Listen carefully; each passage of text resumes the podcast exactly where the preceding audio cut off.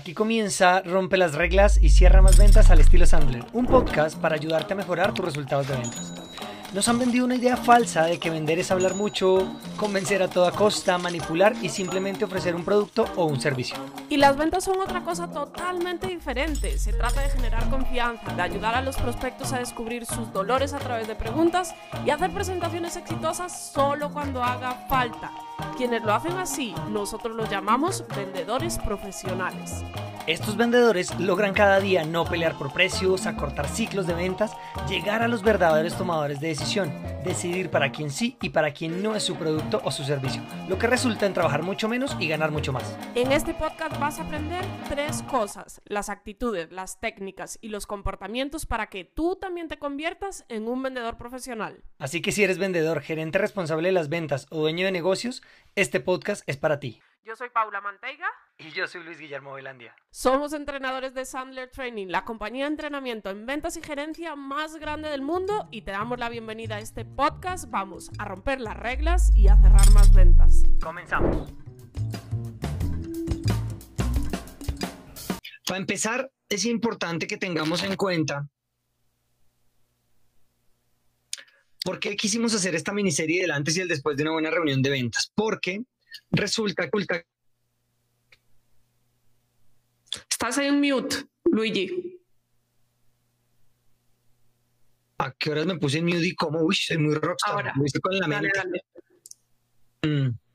Entonces, em, muchas, en muchas ocasiones nosotros culpamos a los prospectos por, por cosas que pasan durante las reuniones de ventas porque se aprovechan de nosotros, pero recuerden la regla favorita de Pau. La regla favorita de Pau es no hay malos prospectos, hay malos vendedores. Y este tema que vamos a tocar hoy es crea una, una diferencia sustancial entre lo que es un vendedor tradicional y un vendedor profesional. Porque un vendedor tradicional usualmente es muy empírico y va como a ver qué pasa.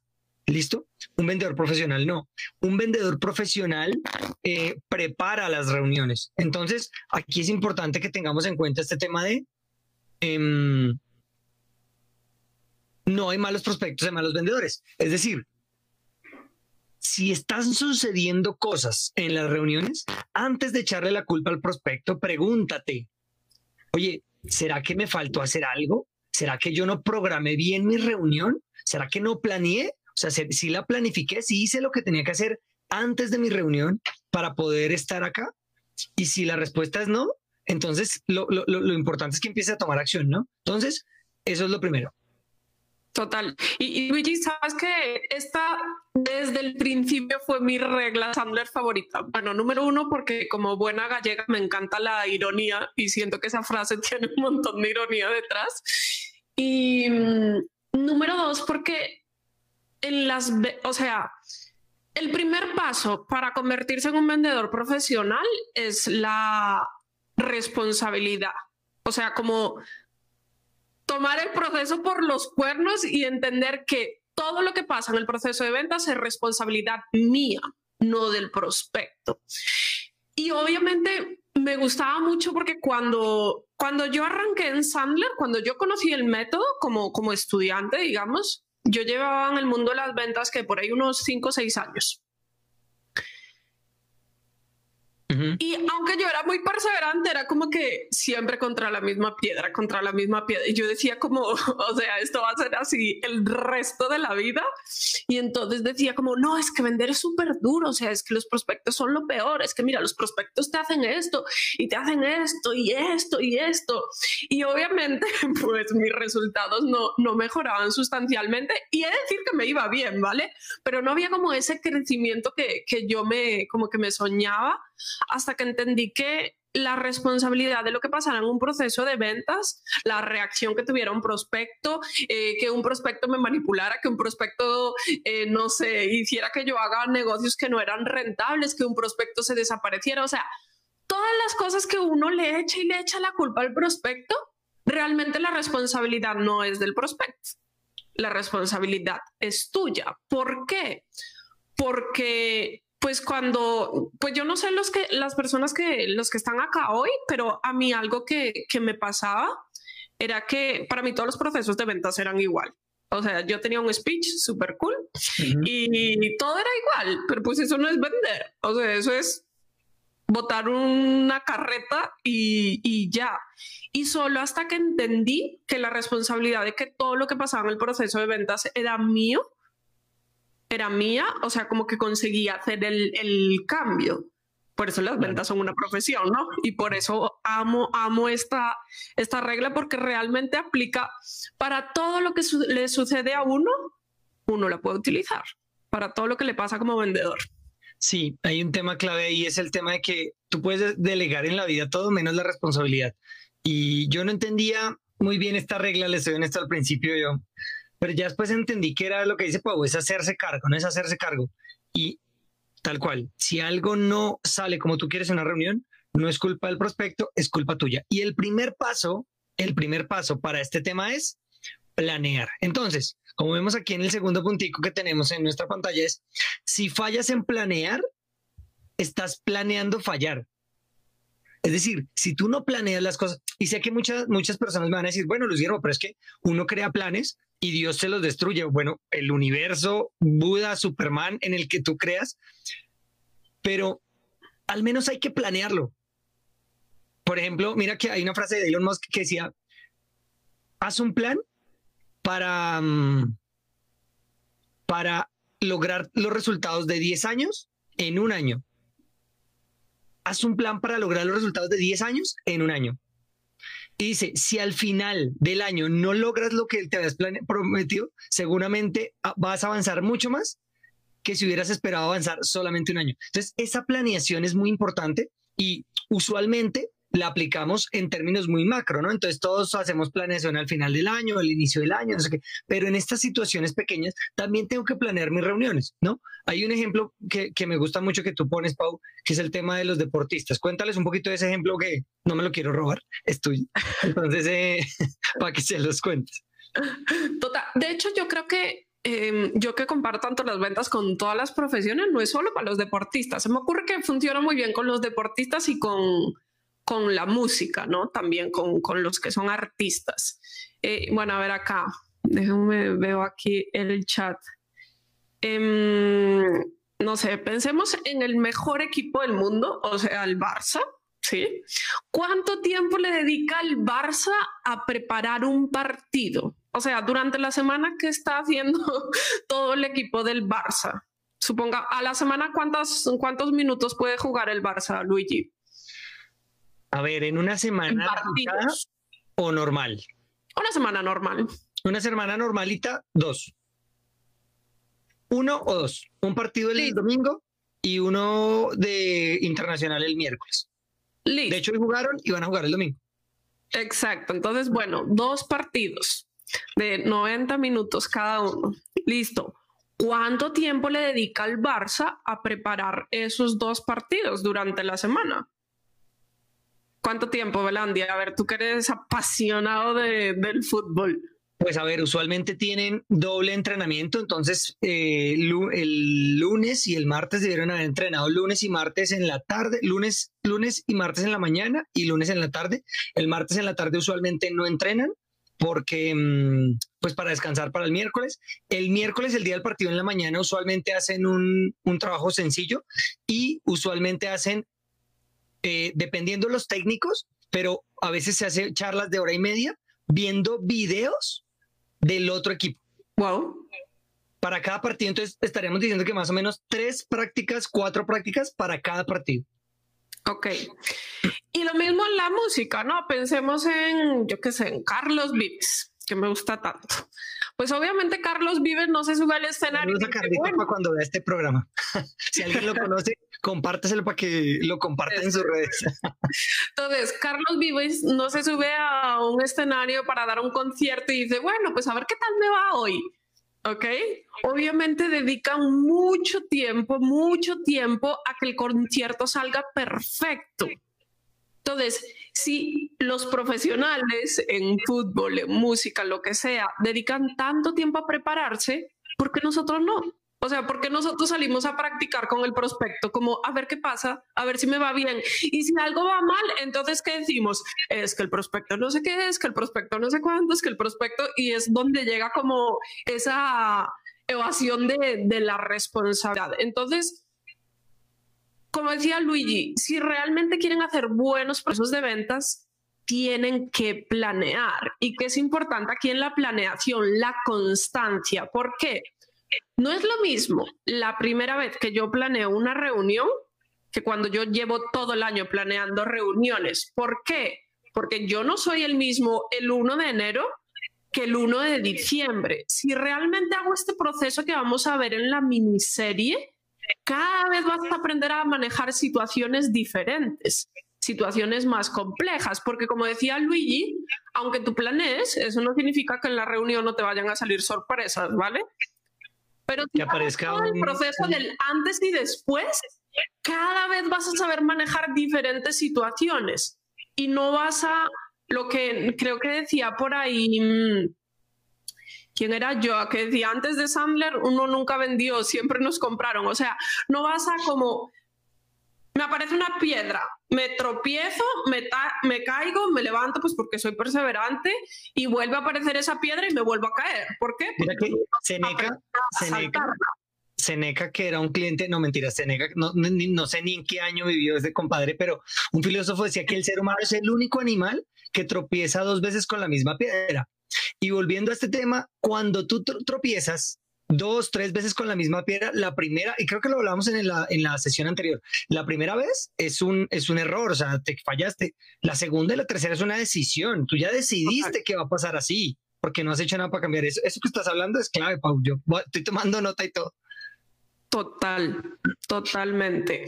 Entonces, planear es clave. Y si ustedes hacen este proceso completo que vamos a ver en la miniserie, de verdad, la persona hoy no va a ser la misma que, que en seis meses, ni la misma en un año, ni la misma en, en 10 años, porque igual el ejemplo que tú estabas poniendo del fútbol, ¿no? Hasta en qué hace la competencia, cómo se mueve la competencia, cómo juega la competencia, cómo es cada uno de los jugadores de, de la competencia. En las ventas es igual. O sea, es entender, pues acá que ya hemos visto temas de DISC, oye, ¿cómo es el dominante? ¿Cómo es el influenciador?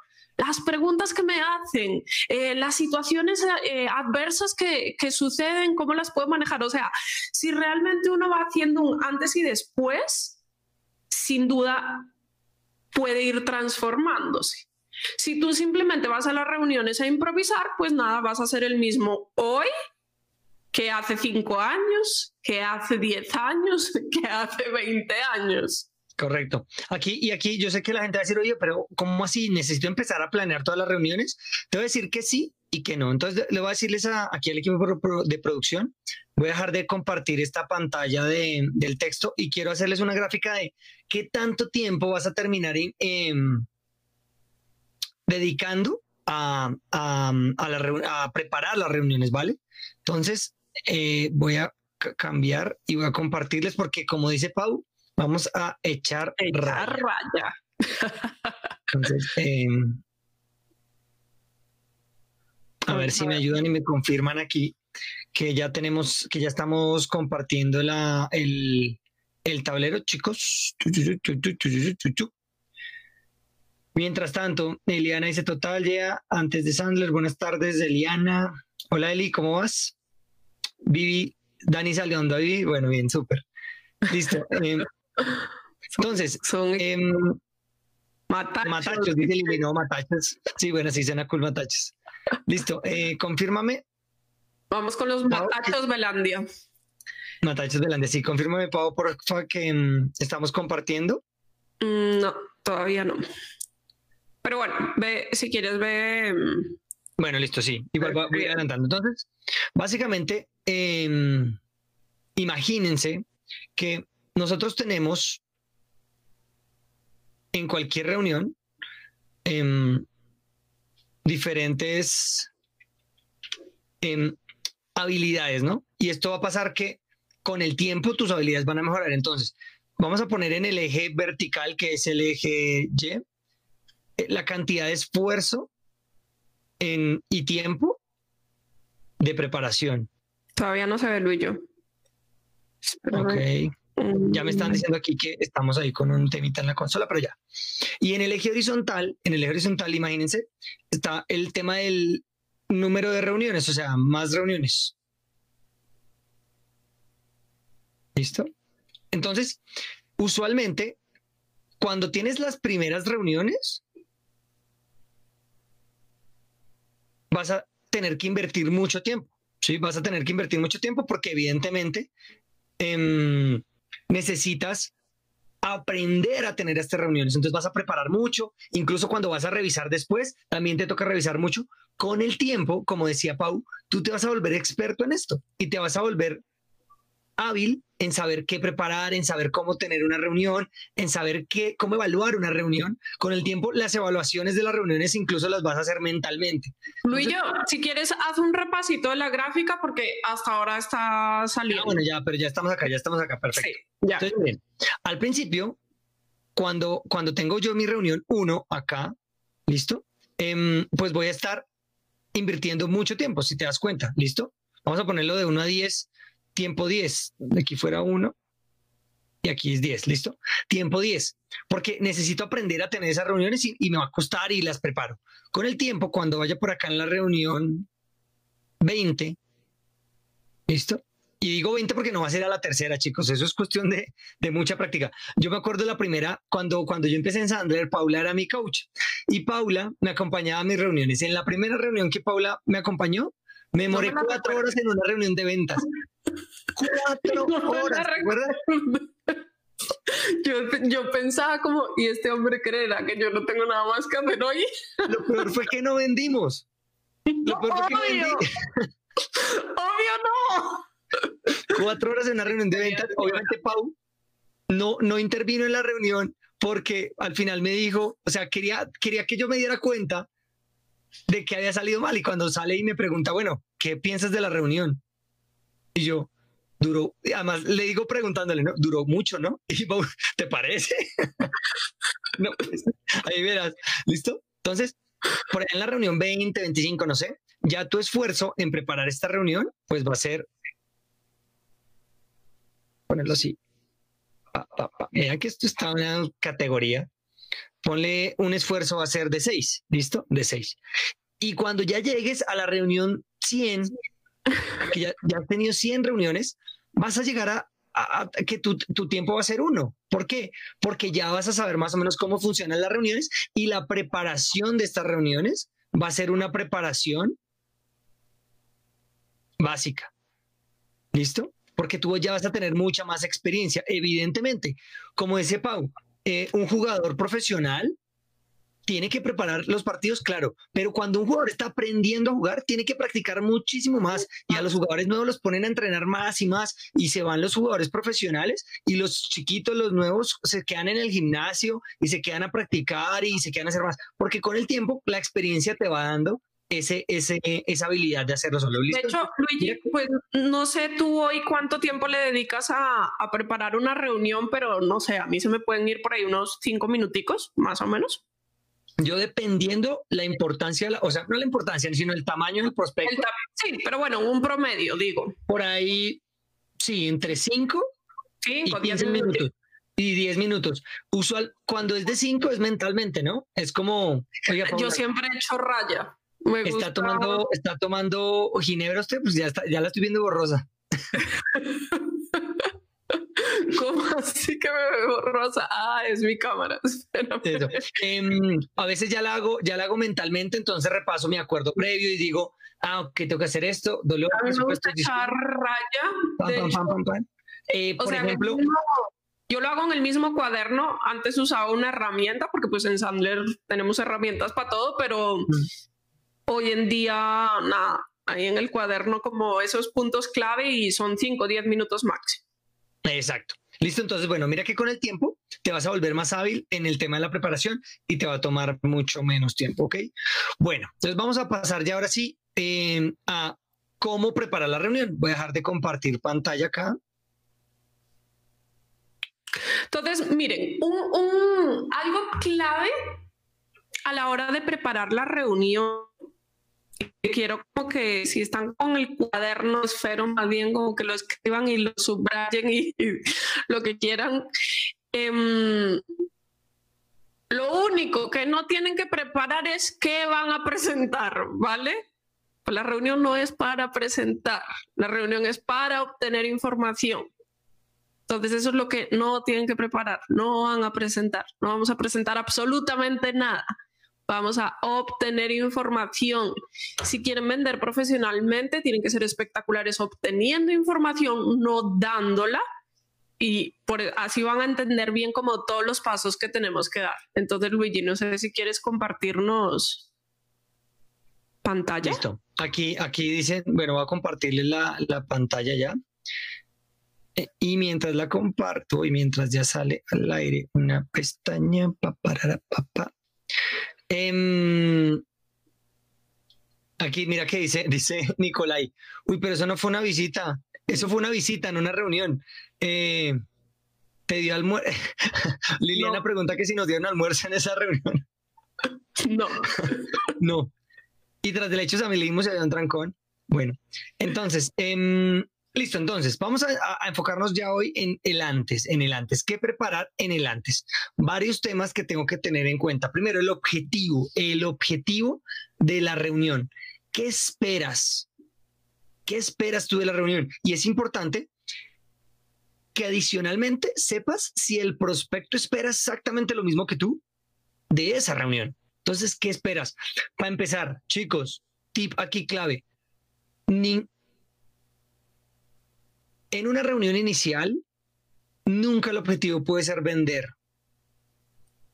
Porque no lo sabes todavía, no tienes las herramientas y los elementos, perdón, más los elementos, las herramientas sí las tienes, los elementos para saber si esa persona califica o no para ser tu cliente. Entonces no vas a vender.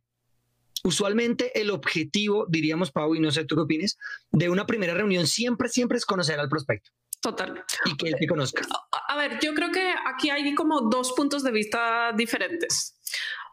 Uno es lo que uno le dice al cliente, ¿vale? Y obviamente el objetivo siempre es conocernos. Eh, que uno puede vender, sí, claro, puedes vender, pero tu objetivo primario es conocer y eso es lo que uno le dice al cliente. Pero pues como vendedor, o sea, en esa parte de técnica, eh, mi objetivo es calificar. Mi objetivo es ver si cumple con los requisitos para convertirse en mi cliente. ¿Puede ser que la venta se dé en esa reunión? Sí, pero mi objetivo no es la venta, mi objetivo es calificar. Entonces, bueno, y hay cientos de objetivos, o sea, acá sí en la medida en la que ustedes van planeando más reuniones, les van a surgir más objetivos. Entonces, no sé, mi objetivo puede ser eh, eso, conocernos entre empresas. Mi objetivo puede ser sacar el presupuesto. Mi objetivo puede ser validar si estoy hablando con un tomador de decisión. O saber, o cuando sabes que ya no, por ejemplo, cuando sabes que, que no es el tomador de decisión, mi objetivo en esa reunión es lograr que me den una reunión con el tomador de eh, decisión. Exacto, salir con una reunión con los tomadores de decisión. Wow, esto, esto que yo sé que la mayoría, la mayoría van a decir, uy, ¿cómo así? ¿No te ha pasado que vas a reuniones donde digas, voy a hacer todo lo... Mi objetivo es que no me compren, porque de verdad no les quiero vender. Total pero pues uno va a la reunión porque... Lo peor es que cuando uno va con esa actitud, las probabilidades de que venda son mucho más altas. Uy, son enormes. Yo de verdad voy... No, pero vean, esto no es para ustedes, de verdad no. Una vez, mira, una vez llegamos a un punto donde le dije a un prospecto, era una escuela de inglés, le dije a un prospecto, mira, no hay manera de que tú compres Sandler y perdón, no, de verdad no lo tomes a mal, no lo tomes a mal, pero no hay manera de que tú al menos en un periodo de seis meses, compre Sandler, al menos en Colombia. No hay manera. Y él quedó como, ¿cómo así? No? Porque era un problema, yo me di cuenta desde el principio, de, incluso desde la llamada, que era un problema gerencial. Si yo aceptaba entrenar sus vendedores y el gerente no hacía nada, ¿qué iba a pasar? Iba a pasar Sandler que, que no iba a funcionar, exacto, y me iban a echar la culpa a mí. Entonces yo no iba a pagar esos platos. Entonces, bueno, ahí lo importante que es que sean o sea, que realmente puedan analizar sus procesos de ventas y entender todos los objetivos que pueden haber. ¿Listo? Eh, obviamente nosotros les estamos hablando desde nuestra experiencia, desde la experiencia de, de, vender Sandler, pero en diferentes industrias puede ser diferente, ¿vale? El objetivo es coordinar una reunión donde estén todos y podamos hacer un levantamiento de la información necesaria de la operación. O sea, no sé, es que en cada industria es totalmente diferente, totalmente diferente. Mi objetivo es, no sé, pienso en el tema de, decoración porque tenemos, es em, agendar la visita al apartamento. Mi objetivo es, bueno, yo no sé, ustedes tienen que definir un objetivo claro, porque si van a una reunión sin un objetivo claro, las posibilidades de que el prospecto sea el que dirige el proceso son altísimas. Entonces, el primer paso para que ustedes controlen el proceso es tener claridad de cuál es mi objetivo. ¿Qué quiero obtener al final de esta reunión? Que si lo obtengo, significa que en parte hice bien mi trabajo. O sea, una de las...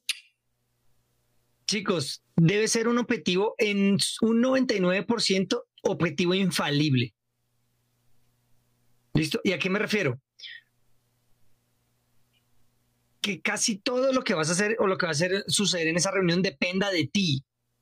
Entonces, por ejemplo, mi objetivo es ir a preguntar el presupuesto. Mi objetivo es ir a buscar que me den reunión con el, con el, con el tomador de decisión, pero que tú lo puedas controlar, porque cuando tú dices mi objetivo es que él haga tal cosa y no lo logras, pues vas a fallar y te vas a frustrar.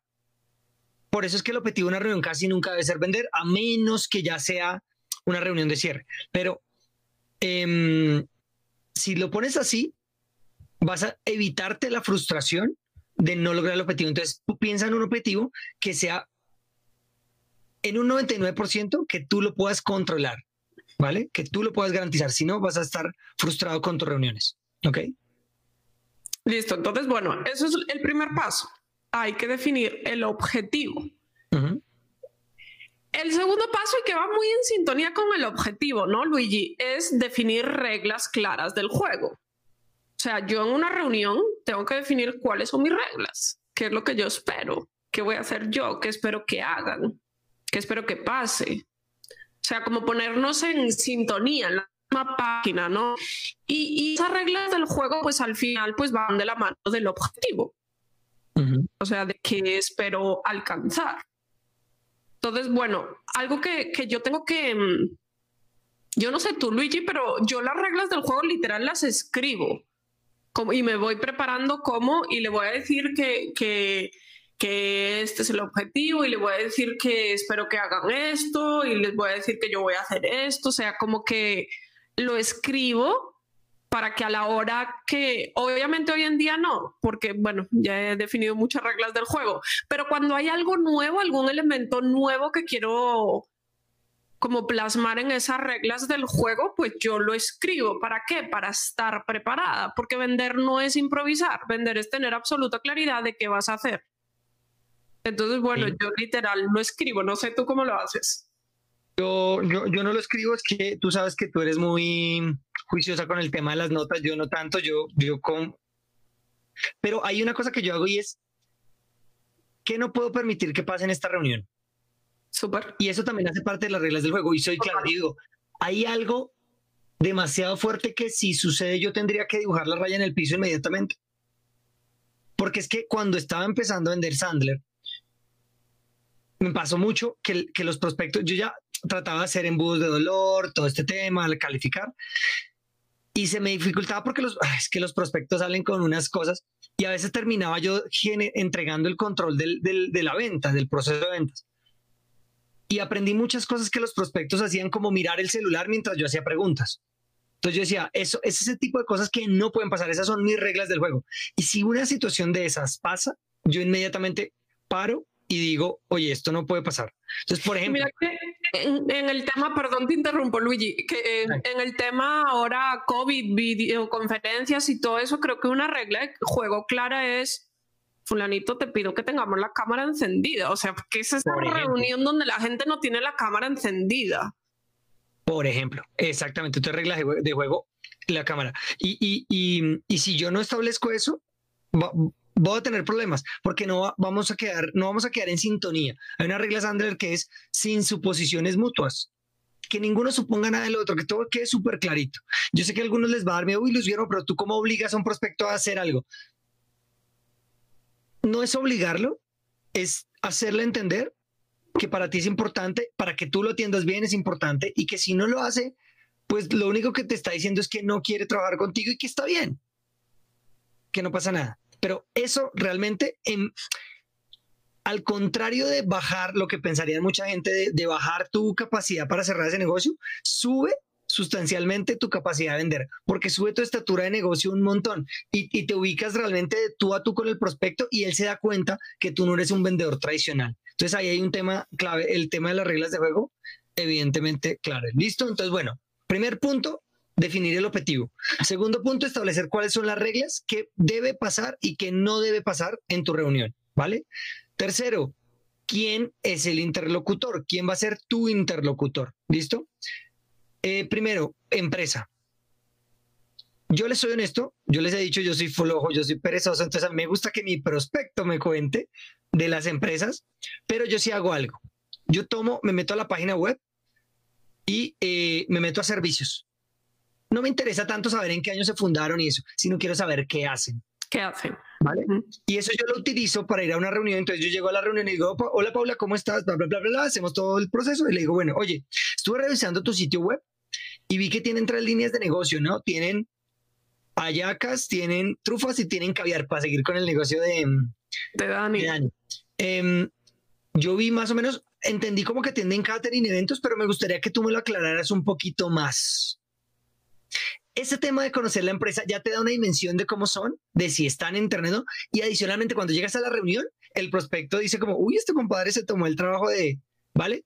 Pero hay una frase que yo le agrego y creo que es una frase que logra dos cosas. Lo primero que logra es que tú no tengas que leerte y aprenderte toda la empresa. Y lo segundo es que el prospecto se siente importante. Y la frase es, la verdad es que por más que lo leas, seguramente nunca voy a conocer tu negocio como tú lo conoces y tú eres el que realmente me puede decir al 100% los retos que tienes. Cuéntame un poquito de los productos. Con eso es suficiente y él ya se va a dar cuenta que tú preparaste la reunión. Algo que yo le digo Luigi es como, yo también soy floja. De hecho, hay veces que ni siquiera miro la página, ¿vale? Pero, o sea, algo que yo les digo es como, oye, me gustaría, ya lo he visto en la página web y entiendo que hacen esto y esto y esto, pero me gustaría que me lo explicaras en tus palabras. O sea, nadie como tú me va a explicar qué, qué, hace tu negocio. Buena, Entonces, bueno, la gente obviamente, y, pues a todos nos gusta hablar de nuestro negocio, ¿no? Pues, pues es como nuestro niño. Entonces, bueno. Siempre que una persona está hablando de sí misma, podría hablar durante horas. Métanse eso en la cabeza, porque es que mucha gente que entrenamos, Pau, nos dice, uy, no, pero es que el prospecto no va a querer que yo le haga preguntas. Mire, cuando uno empieza a hablar de uno mismo, uno empieza a hablar horas y horas y horas. que día me reuní con, con unos amigos, bueno, con mis socios de la 10, a echarnos una cerveza que no nos veíamos hace un montón. Y estaban dos personas nuevas que contratamos en el equipo. Y nos pusimos a hablar de la 10, de todas las experiencias y hablando de nosotros mismos. Y ellos dos, los dos nuevos, eran como, wow, wow, todo eso. Y no nos cansábamos. ¿Por qué? Porque la 10, como dice Pau, es nuestro hijito. Yo ya, ya, ya voy por dos hijos. Entonces, eh, dos hijitos y entonces uno habla enamorado y pregúntale a una mamá, oye, dime cuáles son las cualidades de tu hijo. Pues va a arrancar a contarte cosas, entonces no les de hacer preguntas, no va a pasar nada, ¿vale? Entonces, bueno, primer conozcan un poquito la empresa sin que sea necesario que sea a ultra mega profundidad. Exacto, sobre todo porque este punto es importante, porque ayuda como a generar esa conexión, ¿no? No es como llego a un lugar desconocido que no tengo ni idea de qué pasa aquí o qué hay aquí o qué retos tienen aquí o qué hacen aquí, como que ayuda a generar como ese vínculo con, con el prospecto y que el prospecto se sienta a gusto contigo como vendedor. ¿Listo? Entonces, bueno, esa parte es, es importante. Siguiente punto. ¿Cómo estamos en, estábamos en quién es tu interlocutor. Primero la empresa y ahora la persona.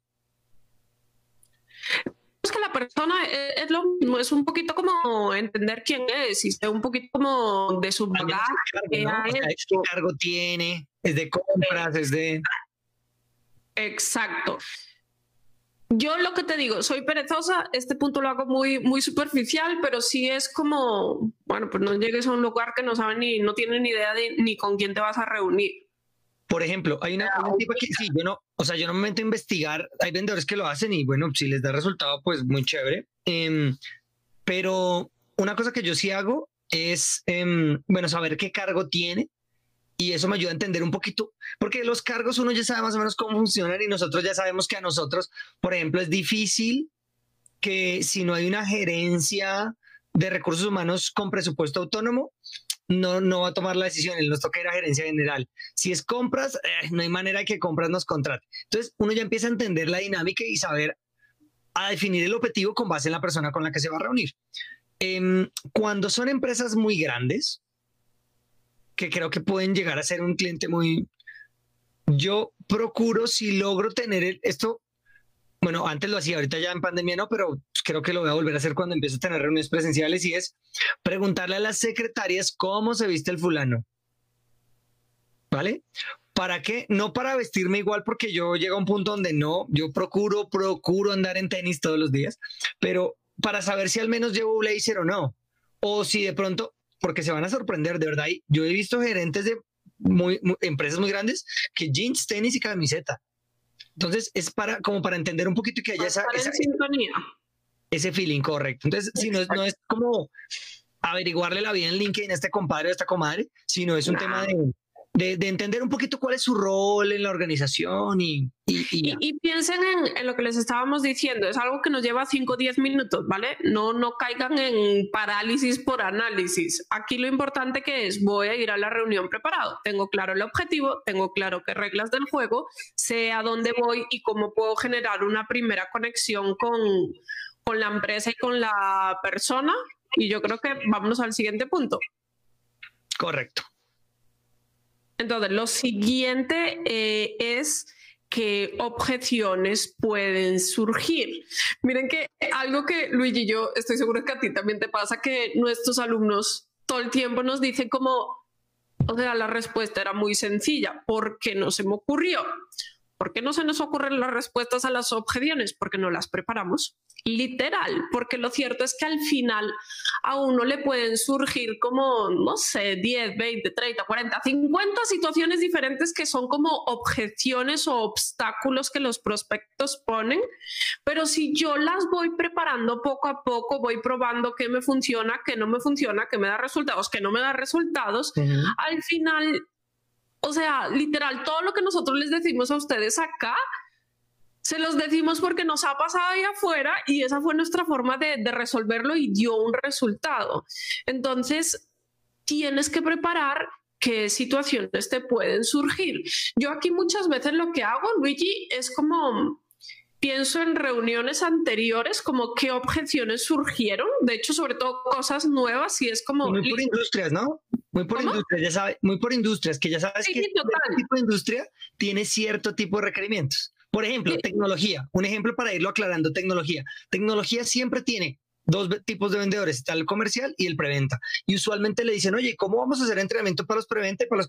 Ese tipo de cosas, tú ya los vas aprendiendo a, entonces, bueno, acá es un poco definir cuáles son esas objeciones que me pueden poner y cómo voy a contestar, que es la parte más importante, cómo voy a responder, cómo voy a contestar. Entonces, literal es que, oye, escoge dos o tres, o pueden ser objeciones que te ponen nervioso, porque hay objeciones como que a ciertos vendedores como que los saca de base y ya pierden total el control de la reunión. Entonces, ¿cuáles son esas preguntas o objeciones que te plantean? Creo que la más típica, Luigi, y hay una miniserie sobre eso, es la de está muy caro. Eh, que te sacan de base. Bueno, hay una miniserie completa de las objeciones más comunes, ¿no? Total. A mí, a mí, me decían mucho, Pau, una, perdón, te interrumpo, que no se te vaya el santo al cielo. Esa es nuestra, nuestra esencia, interrumpirnos. Sí. Em, me pasaba mucho cuando recién empecé, me decían, pero usted está muy pelado, está muy joven, le faltan canas. Em, y ya empecé a usar reglas Under, por ejemplo, en ese caso, desactiva la bomba antes de que explote, entonces empecé a decirlo de entrada. Oye, sé que me es muy joven, ¿vale la pena que hablemos? Y la gente ya era como, entonces, em, sí, mira que, y aquí una, cuñita, los que aquí hay personas que ya se están entrenando con nosotros, nosotros dentro de nuestro entrenamiento de venta profesional, les ayudamos a construir algo que nosotros llamamos el playbook. Y ese es el libro de jugadas maestras, para que lo mismo que, que decía Pau con la piedra, si ya te estrellaste con esa piedra, es decir, con esa objeción, está bien que te hayan dejado fuera de base una vez, porque nunca me han dicho, Luis Guillermo, es que no me gusta tu barba. Ok, nunca le he resuelto. Entonces, si un día me pasa, no puede ser que en la segunda vez que me digan, Luis Guillermo, es que no me gusta tu barba, yo quede otra vez fuera del lugar. No, yo ya debería saber cómo manejar esa situación. Entonces, en ese playbook les ayudamos y, los, que, los que están construyéndolo igual, los que no, vayan anotando, o sea, qué objeciones les ponen, ¿Qué, cómo pueden responder. Seguramente ustedes tienen la, la capacidad de, con cabeza fría y sin estar en el momento de la acción, pueden entender cómo responder. Si no, el 16 de diciembre, 17 creo, vamos a estar con la sesión de preguntas y respuestas. Ahí los podemos ayudar a construir su, sus jugadas maestras, ¿vale? Exacto. Entonces, bueno, hay uno como cómo arrancar con esas objeciones, las que te ponen en todas las reuniones, o sea, las que te pusieron en la reunión de hoy, de ayer, antes de ayer. O sea, ya anótalas. Tienes que empezar a prepararte de cómo las vas a contestar. Listo, cómo las vas a batear.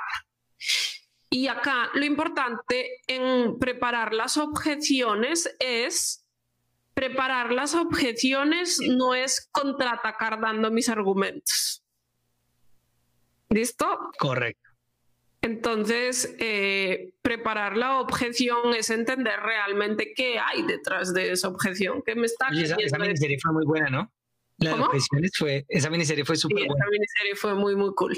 vamos a poner ahí un capítulo en la, de lo que va a quedar en diciembre para, de esa miniserie porque creo que es clave. Bueno, em, listo. Y finalmente, ¿qué preguntas clave tengo que hacer? ¿Con qué información sí o sí debo salir? ¿Cuáles son esas preguntas estratégicas que vas a hacer? Yo cuando, es que yo voté esas agendas, porque ahorita con lo del viaje y todo me tocó deshacerme un poco de cosas, pero yo tenía, yo hacía mi embudo del dolor y eran mis preguntas clave que yo sabía que tenía que hacer. Hoy en día ya las tengo en la mente, em, pero igual las repaso, ¿no? Yo tengo que hacer esto, tengo que hacer esto, tengo que hacer esto. Ok. Em, ¿Qué preguntas, qué información sí o sí tienes que tener? Por ejemplo, chicos, no pueden salir de una reunión de ventas sin el presupuesto. Incluso escriban cómo van a preguntar el presupuesto. ¿Vale? Eso es fundamental. Y, no solo eso, Luigi, eh, uno, pues en la reunión que va a conocerse y va a entender qué retos, problemas, deseos tiene el prospecto, hay tantas preguntas que uno puede hacer. O sea, más o menos en, nuestro proceso de ventas, Luigi, em, no es que yo lo haya contado, pero si en Sandler lo tienen como medio cuantificado, en promedio hacemos unas 80 preguntas en una reunión son hartas. Entonces, hay tantas preguntas que se pueden hacer para ayudar a los clientes a descubrir cuáles son sus retos, problemas, deseos, que a mí algo que me gusta hacer en preguntas clave es experimentar preguntas nuevas.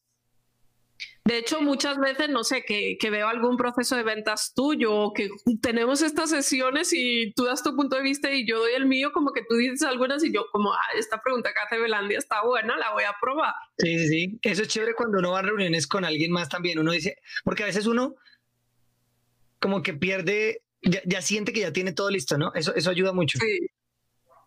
O que a veces, por cómo te va guiando el prospecto, se te ocurren preguntas nuevas. Entonces yo lo que hago cuando se me ocurre una cool, yo le pongo ahí una marquita como, oye, esa pregunta estuvo buena. O sea, mira qué tipo de información me dio. Entonces es como preparar esas preguntas que puedes hacer y sobre todo, o sea, uno es entender las preguntas mínimas que tengo que hacer, pero lo otro es qué preguntas nuevas puedo hacer porque en serio cada proceso de ventas es diferente. Aunque hay una estructura, aunque digamos el método Sandler es uno y ya, pues tú cada vez vas haciendo mejores y mejores y mejores preguntas. Correcto, correcto. Listo. Em, bueno, eso es, miren, de verdad, el tema de preparación de las, de las, de las reuniones es clave, eso te empieza a diferenciar, se va a notar un montón, el prospecto se va, se va a dar cuenta que tú eres mucho más profesional y una cosa que de, las, de lo que a mí más me gusta preparar reuniones es que tú te sientes más seguro, tú te sientes mucho más seguro y eso se proyecta y vas a estar menos tensionado, más tranquilo porque no estás a la deriva, sino realmente tienes un plan de ruta y tienes saber que, y no llega un momento en el que llegas mm", y no, ya sabes qué es lo que sigue. Entonces eso es importante. Para empezar, chicos, yo les digo, deberían, por ahora planeen una reunión genérica, una hora, díquenle una hora, hora y media planear cómo sería una reunión estándar de ustedes. Con el tiempo va a empezar a bajar el tiempo porque van a saber mucho más fácil estas reuniones, pero sí que a estructurar cómo debería ser mi reunión ideal. Y esa yo creo que es la tarea que les dejaríamos y es estructura en un cuadernito, en una agenda, cómo sería una reunión ideal tuya. ¿Vale? ¿Qué información necesitas? ¿Cuáles son las reglas del juego estándar? Tú ya sabes, miren, yo ya sé que reuniones de ventas para empresas, incluso para personas, entre hora y cuarto, hora y media. Eso es lo que me toma. Ya sé qué es eso, en promedio. ¿Listo? Entonces, empieza a definir esos elementos que vimos hoy de reglas de juego, de objetivo, de una reunión estándar y verás que te vas a sentir mucho más tranquilo, mucho más confiado y vas a proyectar mucha más seguridad y el prospecto lo va a ver. Y cuando el prospecto ve seguridad en ti, genera confianza y acuérdate que la gente le compra a la gente en quien confía, ¿vale? La gente le compra a la gente en quien confía. Entonces, eso es clave y por eso em, hagan la tarea y verán que van a empezar a cerrar muchas más ventas. Total, total. Y sobre todo, es que esa es la forma como de poner en práctica, bueno, los que vienen a romper las reglas, obviamente los que ya están en venta profesional, pues ese ya es otro nivel porque ellos conocen como todos los secretos del método, pero igual, es la forma de poner en práctica lo que aprenden acá en rompe las reglas. O sea, si no lo están aplicando a cada una de las reuniones, eh, pues rico que aquí compartimos todos juntos y la pasamos buena, pero pues lo importante acá es poner en práctica y obtener resultados, ¿no? Y que al final se traducen en ingresos. Entonces, cuanto más planeen sus reuniones, mejores reuniones van a hacer. Correcto. Y más en control van a estar y el prospecto obviamente pues va a ser consciente de que está al frente de un profesional, no al frente de alguien que está intentando a ver si consigue vender. Correcto. Y eso va a impactar sustancialmente su tasa de cierre. Sin, generar más prospectos, sin conseguir más prospectos, es decir, con el mismo trabajo que ya hacen hoy, van a vender más, solamente por dedicar el tiempo a preparar sus reuniones. Entonces, bueno, chicos, a ver, Paul, le, damos aquí un par de mensajitos. Vea, eh, Nicolai dice, tengo que saber el presupuesto, proceso de compra, quiénes toman la decisión. Ok. Total. Eh, Dani dice, Luis, debiste ser solidario y compartir esos apuntes. No, porque eran apuntes de, eran apuntes de cada reunión, información de cada cliente, entonces no, no, hay, mucho ahí que ver. Em, listo. Em, eso es, ¿no? Eso es. Entonces, chicos, lo único que necesitan para arrancar 15 minuticos, 20 minuticos, su cuaderno, el cuaderno donde van a tomar notas de la reunión, antes la preparan y ahí definen cada uno de estos puntos, cuál es mi objetivo, cuáles van a ser mis reglas del juego. Exacto. Bueno, chicos, entonces ahí está. Eh, no se les olvide antes de que se me vayan, ya nos están agradeciendo. Ahí están, bueno, todos. Por favor, denle like aquí abajo. Los que nos han suscrito al canal, suscríbanse. Em, nos vemos el próximo miércoles con el después. ¿Qué hacer después de una reunión de ventas? ¿Listo? ¿Cómo evaluar una reunión de ventas para realmente aprender.